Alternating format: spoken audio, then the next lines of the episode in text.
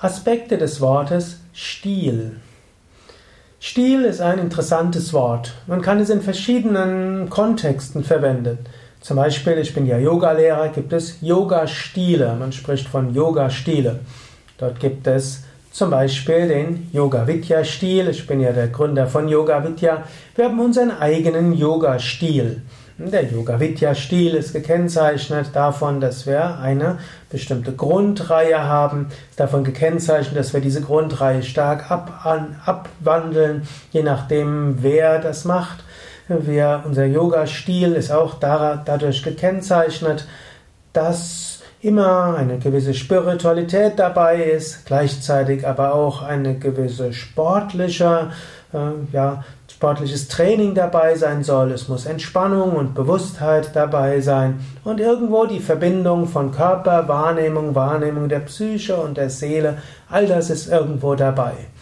Und äh, das sind ein paar Besonderheiten des Yoga Vidya Stils. So gibt es andere Yoga-Stile. Es gibt zum Beispiel den sogenannten Ashtanga Vinyasa-Stil, der dadurch gekennzeichnet ist, dass man in keiner Stellung länger verharrt, dass eine Vinyasa, eine Verbindung nach der anderen kommt, viel Sprungvariationen dabei sind. Es gibt den Iyengar-Yoga-Stil mit vielen Hilfsmitteln und es gibt noch viele andere Yoga-Stile.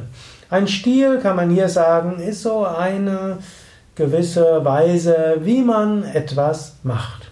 Es gibt die Architekturstile. Es gibt den romanischen Stil, hm, viele der wunderschönen Kirchen, zum Beispiel die Kirche hier in Bad Meinberg ist im romanischen Stil mit den Rundbögen. Es gibt den gotischen Stil mit den Spitzbögen. Es gibt den Renaissance-Baustil mit den auch seinen eigenen, also wo eine Antike und den vielen Dreiecken oder hier in Lippe, Lipperland, wo ich wohne, gibt es die Weser-Renaissance als eigener Stil.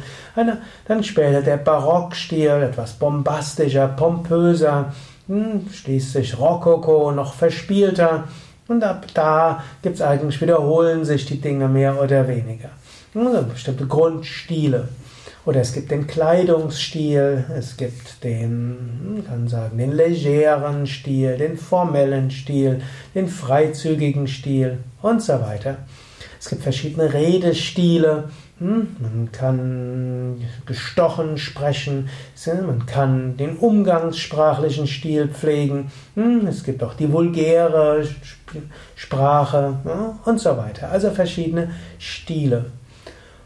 Und auf eine gewisse Weise, das Wort Stil sagt einfach, es gibt unterschiedliche Weisen, das zu tun, was zu tun ist.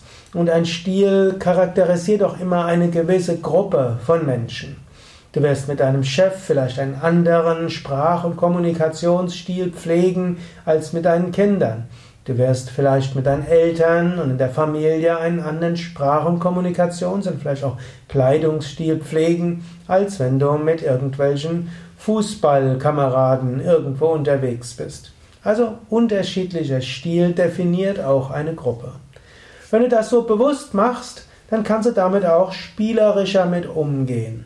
Denn ein Stil erkennt immer an, das ist ein Stil, es gibt andere Stile. Und wenn du verschiedene Stile pflegen kannst, dann sind das einfach verschiedene Kommunikationsweisen. Und hoffentlich identifizierst du dich dann weniger damit ist es auch gut, öfters mal den Stil zu wechseln. Ich bin ja Yoga-Lehrer, Meditationslehrer und äh, stamme aus der Yoga-Vedanta-Richtung.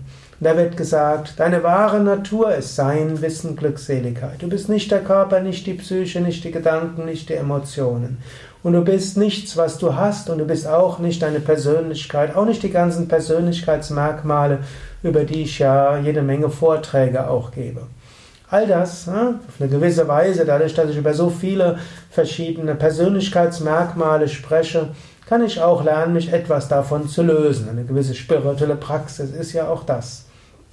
Auch wenn ich jetzt spreche, ist auch ein gewisser Stil. Oder wie ich diese Vorträge gebe, ist auch ein gewisser Stil. Ich könnte es ja auch anders machen.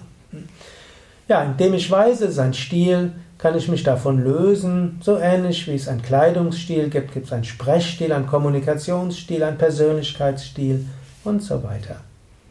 Ja, jetzt überlege selbst, welche Stilarten hm, sind für dich wichtig?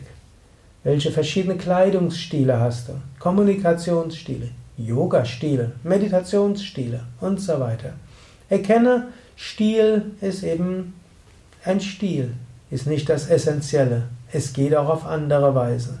Das Essentielle ist die Liebe, das Essentielle ist die Einheit, das Essentielle ist letztlich das Göttliche hinter allem.